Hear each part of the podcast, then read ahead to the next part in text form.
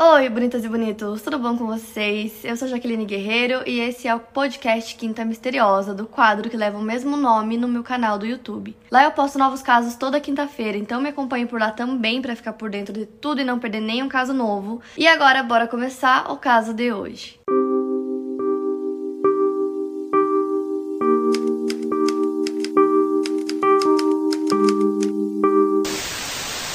Hoje eu vou contar pra vocês um caso brasileiro é, e a mãe da vítima entrou em contato comigo e me pediu que gravasse esse vídeo aqui pro canal para dar mais visibilidade pro caso, para que as pessoas falem mais sobre o caso e né, que eu possa atingir o máximo de pessoas possíveis.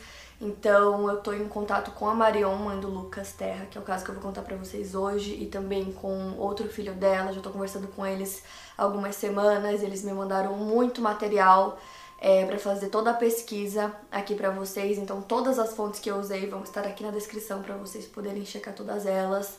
E também eu usei o livro que o pai do Lucas é, escreveu sobre o caso para poder fazer a pesquisa. Então, tudo vai estar aqui na descrição para vocês.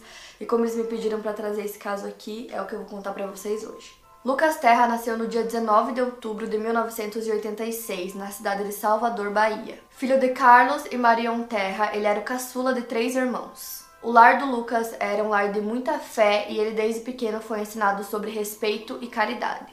Lucas tinha palavras sábias para alguém da idade dele, ele repudiava a mentira, ele mesmo nunca mentia, não gostava de atitudes erradas, além de colocar sua fé acima de tudo. A família morava no Rio de Janeiro, próximo ao Hotel Copacabana Palace e tinham o privilégio de morar em frente ao mar. Quando Lucas frequentava a igreja, ele realizava das tarefas mais fáceis até as mais difíceis, e quando questionado pelo pai sobre fazer tarefas como, por exemplo, ser faxineiro do sanitário uma vez por semana, ele dizia que não fazia o serviço para os homens, mas sim para Deus. Lucas tinha muita fé e ele gostava de fazer as coisas pelos outros, então ele não ligava de fazer trabalhos considerados ruins e estava sempre disposto a ajudar com o que pedissem para ele. Ele era muito bondoso e muito querido.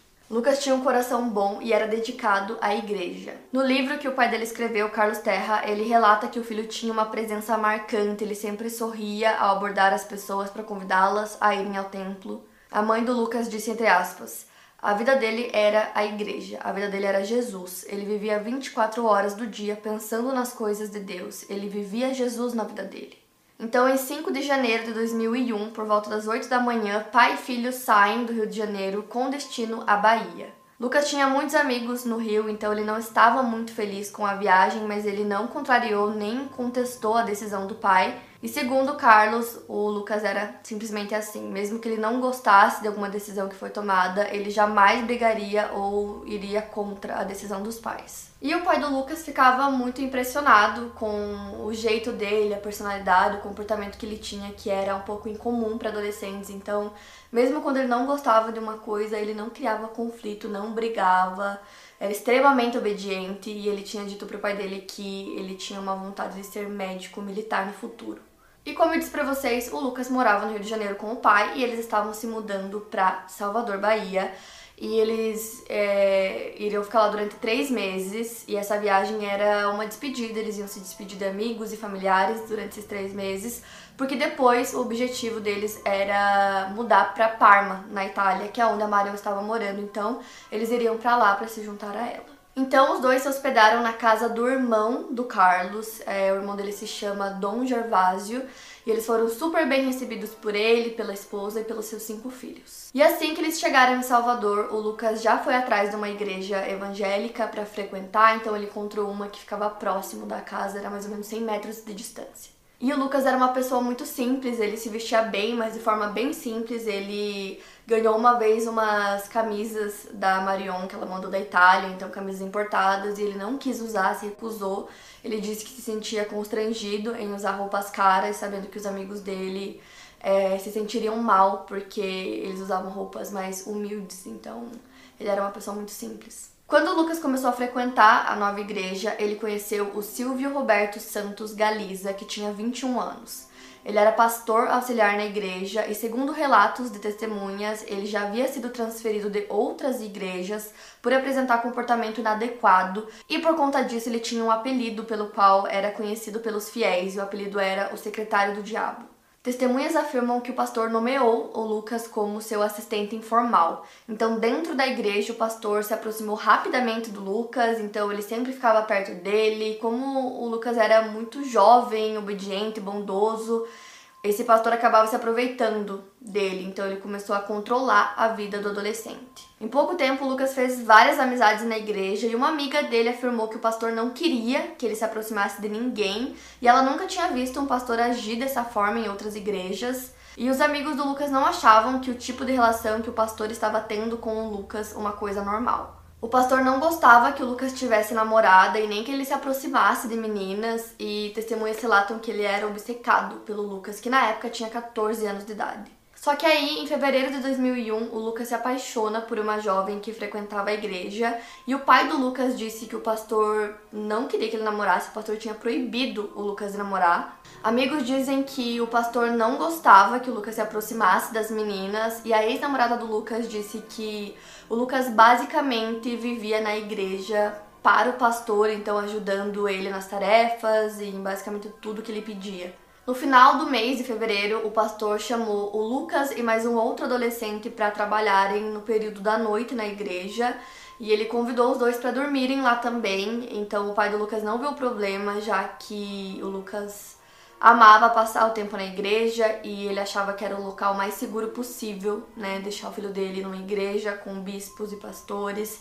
Então ele não viu problema nisso. Só que aí o pastor separou os amigos, né? O Lucas e o outro menino que também estava lá e ele levou o Lucas para dormir com ele na mesma cama. Segundo o pai do Lucas, ele sempre comentava com ele, com os amigos e com a namorada dele que o pastor sempre chamava ele ou para dormir na igreja ou para ficar lá na igreja até tarde ajudando ele nas tarefas que ele tinha para fazer lá. Os superiores do pastor acabaram descobrindo que ele havia dormido acompanhado de Lucas, então transferiram o pastor para outra igreja, já que o comportamento que ele estava apresentando era claramente inadequado e ele já tinha sido transferido de outras igrejas sob a mesma alegação. Porém, ele continuou a frequentar os cultos da igreja antiga, então ele continuava na convivência do Lucas. Os pais do Lucas não tinham conhecimento desse comportamento do pastor, então ninguém tinha contado isso para eles, e o Lucas nunca tinha comentado sobre isso dentro de casa. Segundo seu pai, Lucas era um jovem que acreditava muito na igreja, nos pastores e bispos, e era um jovem muito obediente. Então, já no mês seguinte, em 21 de março de 2001, o Lucas acordou às 6 da manhã, ele estava muito animado e feliz, segundo seu pai.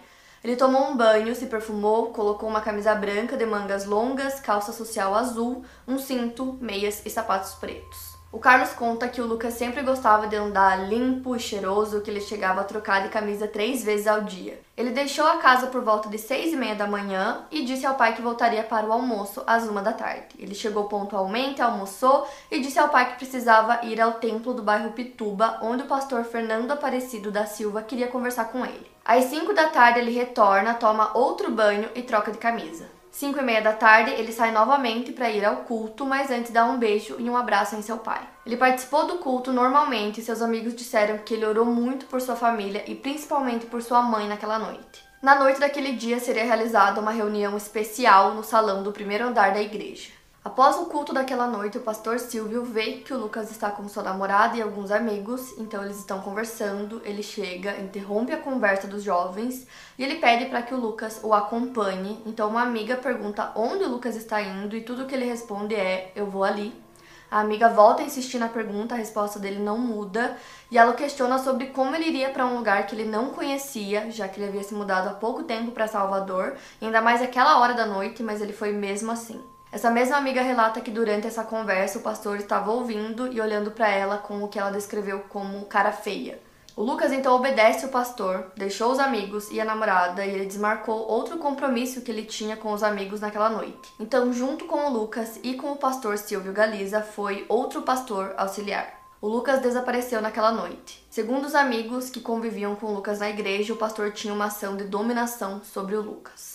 No Vale das Pedrinhas, o pastor auxiliar que acompanhava Lucas e Silvio se despede e deixa os dois sozinhos. O horário limite para o Lucas estar em casa era por volta de 9 e meia, então quando já haviam se passado 20 minutos desse horário, o pai dele se levanta, troca de roupa para ir procurar o filho, porém ele recebe uma ligação do Lucas às 10 e 9. O pastor e o Lucas estavam se dirigindo para a igreja no bairro Rio Vermelho para realizar um propósito de oração, e enquanto o pastor resolve ir ao posto que fica do outro lado da rua da igreja, o Lucas decidiu ligar para o pai, avisando que ele dormiria no templo da igreja e que ele estava acompanhado do pastor Silvio. Então o Lucas ligou para dar essas notícias, já que ele provavelmente sabia que seu pai estava preocupado, ele sempre era muito pontual e ligava avisando caso é, ele soubesse que ele iria se atrasar ou alguma coisa do tipo. No dia seguinte, o pai do Lucas percebe que ele ainda não tinha voltado para casa, então ele vai até a igreja e pergunta para as pessoas é, se elas sabiam onde o Lucas estava, e aí ele é informado que o Lucas tinha é, saído do culto no dia anterior e ele tinha saído acompanhado de um pastor. Então o Carlos, pai do Lucas, encontra o pastor Silvio e ele pergunta sobre o Lucas e o pastor responde que ele tinha deixado o Lucas no ponto de ônibus, no ponto final do ônibus no dia anterior, porque o Lucas disse que ele estava indo para outra igreja sozinho. Então o Carlos vai até essa igreja que o pastor Silvio indicou e ele pergunta do Lucas, né, onde ele estava, se alguém tinha visto ele e ninguém sabia dele. E nessa época que ele desapareceu, o Lucas tinha 14 anos. Então, nesse momento, o Carlos decide ir até a delegacia do bairro para relatar o desaparecimento do filho, só que a resposta que ele obteve foi que ele tinha que esperar pelo menos 48 horas é, de desaparecimento para que aí eles pudessem registrar a queixa. Só que o Carlos ficou insatisfeito, então ele disse que haviam várias testemunhas que tinham visto um indivíduo saindo do culto com o Lucas e que depois disso o Lucas tinha desaparecido, então eles tinham que fazer alguma coisa, mas eles não fizeram nada naquele primeiro momento. No livro que o Carlos escreveu, ele relata que na época do desaparecimento do Lucas ainda não existia a lei de busca imediata, que quando uma criança ou adolescente desaparece, é, eles precisam fazer a busca imediatamente. Então na época ainda não existia essa lei. A essa altura, o Carlos já estava desesperado procurando pelo Lucas, então ele procurou por ele por toda parte, por toda a cidade. Ele imprimiu cartazes com a foto do Lucas e com o número dele para que, se alguém soubesse de alguma informação ou tivesse visto o Lucas, que entrasse em contato com ele. Ele ficou até 6 horas da tarde do dia seguinte em frente ao Templo Santa Cruz, na esperança que o Lucas fosse aparecer, mas infelizmente ele não apareceu. O Carlos também foi, junto com um amigo dele chamado Valmir, para todos os hospitais da cidade para ver se o Lucas estava em algum desses hospitais. Ficaram até 3 horas da manhã procurando por ele e não encontraram nada. No dia 23 de março, dois dias depois do desaparecimento, o Carlos vai até o Templo do Rio Vermelho às 5 e meia da manhã, junto com um amigo do Lucas, para falar novamente com o pastor Silvio, só que dessa vez o pastor dá outra versão sobre onde ele teria deixado o garoto. Na primeira conversa, ele disse que teria deixado no ponto final do ônibus e nesse dia ele falou que tinha deixado ele em frente à Ceasa do bairro Chapada do Rio Vermelho. Então o pai voltou para Santa Cruz e mandou fazer cartazes com a foto do Lucas. Nesse mesmo dia, um corpo foi encontrado dentro de um caixote carbonizado. Esse caixote estava jogado em um terreno vazio na Avenida Vasco da Gama. O pai recebeu a ligação de um dos membros da igreja, a qual ele estranhou, pois não sabia como o homem havia conseguido o número dele, então ele ligou para avisar que haviam encontrado um corpo. Carlos foi até o local e o mesmo homem que ligou pediu para que ele ficasse no carro, que ele mesmo iria checar o corpo. Um tempo depois ele volta e diz que o corpo não era do Lucas, que não haviam semelhanças. Então foi isso que ele disse para o Carlos, mas no caso ele estava mentindo. A polícia obteve informações de que no dia anterior, em um horário entre 11h30 e meia-noite, uma perua Kombi com três homens estacionou no terreno. Junto com ela havia mais dois homens em uma moto.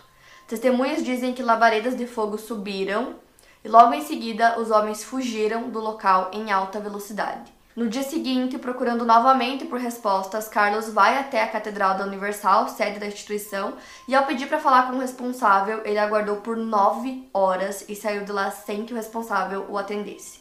No dia seguinte, o pai passou por grande desespero, procurando pelo filho, batendo de porta em porta, já que o paradeiro do jovem continuava desconhecido. Quando a mãe do Lucas, a Marion, pedia para conversar com ele, o pai dizia que ele não estava em casa, que ele estava na igreja, então nos primeiros dias ele não conseguiu é, contar para ela que o filho deles tinha desaparecido. Então, assim que ela descobriu, imediatamente ela veio pro Brasil junto com a irmã dela para ajudar nas buscas e tentar encontrar o Lucas o mais rápido possível. E aí aquele corpo que foi encontrado carbonizado dentro do caixote foi levado, né, para que fizessem testes, para que descobrissem a identidade. É, daquela pessoa. E aí haviam restos de tecido ao redor do crânio que indicavam que a vítima foi amordaçada. O tecido tampava a boca e o nariz. Os seus braços também foram amarrados. Dentro do caixote foram identificadas páginas de publicações religiosas e uma substância inflamável que foi utilizada para queimar o corpo. O laudo médico determinou que a morte foi causada por carbonização, ou seja, ele foi queimado vivo. O Carlos ficou sabendo pela polícia que o corpo que havia sido encontrado era de Lucas, testes de DNA comprovavam a identidade do corpo, então ele foi chamado para reconhecer alguns objetos que pertenciam ao seu filho. Só que esses exames de DNA demoraram e com isso a identificação e confirmação da identidade do Lucas também. Então, com essa demora, o corpo não era liberado e a família não podia fazer o sepultamento. O pai do Lucas relata que, segundo comentários de quem passava pelo local onde o corpo foi encontrado no dia do desaparecimento, o terreno baldio era usado por pessoas que agiam em nome da igreja para queimar pedidos de orações da Santa Fogueira. A polícia diz que o caixote foi feito às pressas, Lucas foi amarrado, amordaçado, espancado e colocado dentro do caixote. A perícia concluiu que houve uma tentativa de asfixia e que posteriormente o garoto foi queimado vivo. O promotor Davi Galo Barouti acredita que houve violência sexual, porém, como o corpo foi carbonizado, a perícia não foi capaz de concluir precisamente se essa violência existiu ou não. Os peritos analisaram o que sobrou da madeira e um tecido que estava junto ao corpo. Esse pedaço de tecido corresponde a pedaços de cortina pertencentes ao templo em que eles estavam e foram utilizados para tamparem a boca e asfixiarem o garoto caso aconteceu em março e no mês de outubro do mesmo ano, os policiais concluíram o inquérito e acusaram Silvio Galiza pelo assassinato do jovem Lucas Terra. Entretanto, a polícia não pediu a prisão do pastor. O pai do Lucas não aceitou que a polícia não tivesse feito o pedido de prisão do homem, e então ele acampou na frente do Ministério Público fazendo uma vigília até que decretassem prisão preventiva para Silvio Galiza. Então, os pais do Lucas recorrem à ajuda de ONGs de direitos humanos. Eles foram até Brasília, no Ministério da Justiça, e também ao escritório da ONU, na Suíça, até que o julgamento de Silvio Galiza fosse marcado. A promotora Cleusa Boito descreveu Silvio Galiza como um homem que não esboçava emoções nem positivas nem negativas e que havia uma coisa que ele sempre falava durante o processo do primeiro júri. Ele dizia que não tinha sido ele que matou Lucas e que se tivesse sido, que o Ministério Público provasse. Testemunhas garantem que as pessoas que se opuseram ao pastor foram ameaçadas. Uma das amigas do Lucas relata que ela foi apontada e chamada pelo pastor é, porque ela tinha ido depor. Então, segundo ela, ele disse que as pessoas que foram depor iriam pagar por isso. Outro amigo relata que disseram para ele que ele estava se preocupando com um Luquinhas qualquer que tinha vindo do Rio de Janeiro só para prejudicar um homem de Deus, que nada iria parar a obra de Deus e que era para o garoto esquecer do Lucas. A mãe do Lucas também recebeu uma ligação de uma pessoa que não quis se identificar, e aí essa pessoa disse que ela era uma amiga que estava prestando solidariedade. E da mesma forma ela disse para Marion esquecer do Lucas que ela tinha um marido para cuidar, que essas acusações estavam sendo feitas contra um homem de Deus que era bom e digno. De alguma forma, essas pessoas sentiam que o caso ameaçava a igreja e que homens de Deus não podiam ser acusados dessa forma. Então, em 9 de junho de 2004, haviam se passado três anos e três meses desde o desaparecimento do Lucas. O pastor Silvio Galiza é condenado a 23 anos e 5 meses de prisão. Ele já saiu do tribunal sob custódia e foi direto para a penitenciária. Segundo a promotora, sempre havia uma sensação de que havia mais alguém envolvido no crime, mas naquele momento não havia como saber se haviam outras pessoas envolvidas, já que o próprio autor negava a autoria do assassinato, ele jamais iria dizer se houve participação de outros. A defesa do Silvio recorreu e ele foi a júri novamente. Nesse segundo júri, que aconteceu em novembro de 2005, sua pena foi reduzida para 18 anos. E mesmo depois de sua condenação, ele continuava negando a autoria do crime. Ao dar entrevista para o programa Linha Direta, o Silvio Galiza estava acompanhado de sete advogados. Nessa época ele estava preso e o programa foi ao ar em 2006. Na entrevista ele afirma que o relacionamento dele com o Lucas era semelhante ao com os demais obreiros e fiéis. Ele disse que Lucas passava o dia todo na igreja e ele se destacou em meio a outros jovens por conta disso. O pastor confirma que sim, ele e Lucas utilizaram a mesma casa para dormir, porém de lados sentidos opostos da mesma cama. O promotor do caso diz que é certo que o Silvio é o autor do assassinato, mas que seria impossível ele ter feito a locomoção do caixote e a ocultação do cadáver sozinho. Então, uma das questões que ficou em aberto para os policiais quando o Silvio ainda era o único suspeito do crime foi a de que ele não sabia dirigir muito bem e ele não tinha um veículo próprio. Então, como ele sozinho poderia ter transportado o corpo dentro de um veículo até um terreno baldio sem que ninguém o tivesse notado? No ano em que o programa foi ao ar, que foi em 2006, houve uma reviravolta no caso. Segundo Silvio, na época em que aconteceu o caso, ele não podia contar tudo o que ele sabia, pois estava sendo ameaçado de morte. Ele contou outra versão para a morte de Lucas, diferente das anteriores que já tinham contradições. Nessa nova versão, ele acusou três outros homens da igreja, sendo eles um bispo, um pastor e um segurança. Segundo Silvio, esses três homens teriam sido os reais assassinos do menino, e além disso, ele conta que teria visto o corpo do adolescente dentro do carro de um pastor da igreja. Silvio diz ter pego a chave do carro do pastor Fernando e ter entrado no carro. Quando ele viu, o corpo já estaria dentro do caixote, dentro do carro, colocado sob um lençol coberto. O promotor diz que em momentos diferentes o pastor Silvio conta versões diferentes sobre o que aconteceu, mas o fator comum em todas as versões é ele negar a sua culpa no crime. Em nenhuma das versões ele explica coisas básicas sobre a linha do tempo do crime e ele não se insere como culpado ou cúmplice em nenhum momento. Quando Linha Direta fez um episódio sobre o caso, a Igreja Universal de Salvador foi procurada pelo programa, porém eles não quiseram se pronunciar sobre o caso. Em 2006, cinco anos depois do assassinato, a morte de Lucas Terra não havia sido completamente esclarecida. Nesse mesmo ano, o pastor Silvio acusa os outros dois pastores de terem sido os autores reais do crime. Segundo ele, Lucas teria entrado no templo e visto Fernando Aparecido da Silva e Joel Miranda tendo relações sexuais dentro do local e por isso eles teriam assassinado o jovem. Silvio relata ter sido ameaçado de morte pelos pastores e que eles teriam ameaçado também sua família caso ele não guardasse segredo sobre o que havia acontecido ou deixasse que a culpa fosse jogada toda sobre ele. Tanto ele quanto sua família seriam mortos pelos pastores. O promotor conta que o Silvio nunca explica em nenhuma de suas versões contraditórias como que o garoto que estava na loja de conveniência, localizada em frente à igreja junto com ele, acabou encontrando esses homens na igreja ou como esses homens teriam levado o garoto para outro local e aí depois ele só encontrasse o corpo do menino já dentro do carro de um dos pastores. O promotor acredita que esses homens que o Silvio relatou foram na verdade seus cúmplices.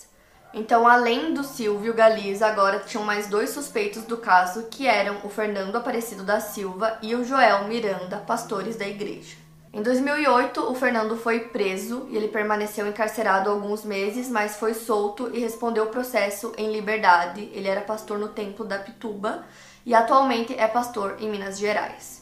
O Joel era pastor da Igreja Universal do bairro Rio Vermelho e ele permaneceu por um tempo com um paradeiro desconhecido e atualmente continua sendo pastor no Rio de Janeiro.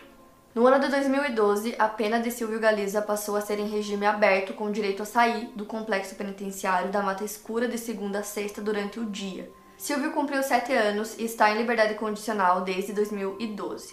Nas redes sociais, ele se descreve como estudante de direito e pastor. Enquanto Silvio estava preso cumprindo pena, os outros dois pastores continuavam suas vidas normalmente fora da prisão e permaneceram sendo pastores da igreja. Em 2017, a justiça determinou que ambos fossem a júri popular, mas em novembro de 2018, o STF anulou o processo contra Fernando Aparecido. Ricardo Lewandowski, ministro na época, alegou que o processo foi suspenso por falta de provas. Essa decisão judicial abalou ainda mais a saúde do pai do Lucas, Carlos Terra, que lutava contra a depressão. Ele morreu de parada respiratória decorrente de cirrose hepática em 21 de fevereiro de 2019, um mês antes dos 18 anos do crime. Ele lutou por justiça incessantemente desde o dia em que seu filho desapareceu e ele esperava ver os culpados pelo crime sendo presos e pagando pelos seus atos. Infelizmente, ele não conseguiu esperar para ver isso acontecer. A defesa dos dois homens esgotou todos os recursos na justiça e isso segurou o andamento do processo e fez com que demorasse mais para que qualquer decisão em relação a eles fosse efetivamente tomada. Então, em novembro de 2020, o Supremo decidiu que os pastores vão a júri popular, mas a data do novo julgamento depende do controle da pandemia. Então, hoje, 2021, a busca incessante por justiça continua. A Marion continua na luta, mesmo sem o seu parceiro. Então ela posta muito, ela é muito ativa nas redes sociais. Então eu vou deixar todas as redes sociais dela aqui na descrição. Acompanhem que vocês vão ver todas as atualizações sobre o caso, porque ela posta tudo. É, o caso Lucas Terra virou livro, filme, inclusive como eu sei para vocês, o pai do Lucas escreveu um livro sobre o caso que eu li para fazer esse vídeo. Então todas as fontes também vão estar aqui na descrição. Acompanhe a Marion para vocês verem todas as atualizações. É, ela me pediu para gravar esse vídeo, então eu espero muito que de alguma forma ajude, que cheguem várias pessoas. É, a ideia né, de trazer casos brasileiros aqui quando a família me pede normalmente é para dar mais visibilidade para as pessoas falarem sobre o caso, para que não caia no esquecimento e para que haja justiça. Né? Para mais casos, siga o meu podcast. Lembrando que os casos novos saem primeiro lá no meu canal do YouTube. Obrigada por ouvir e até o próximo caso.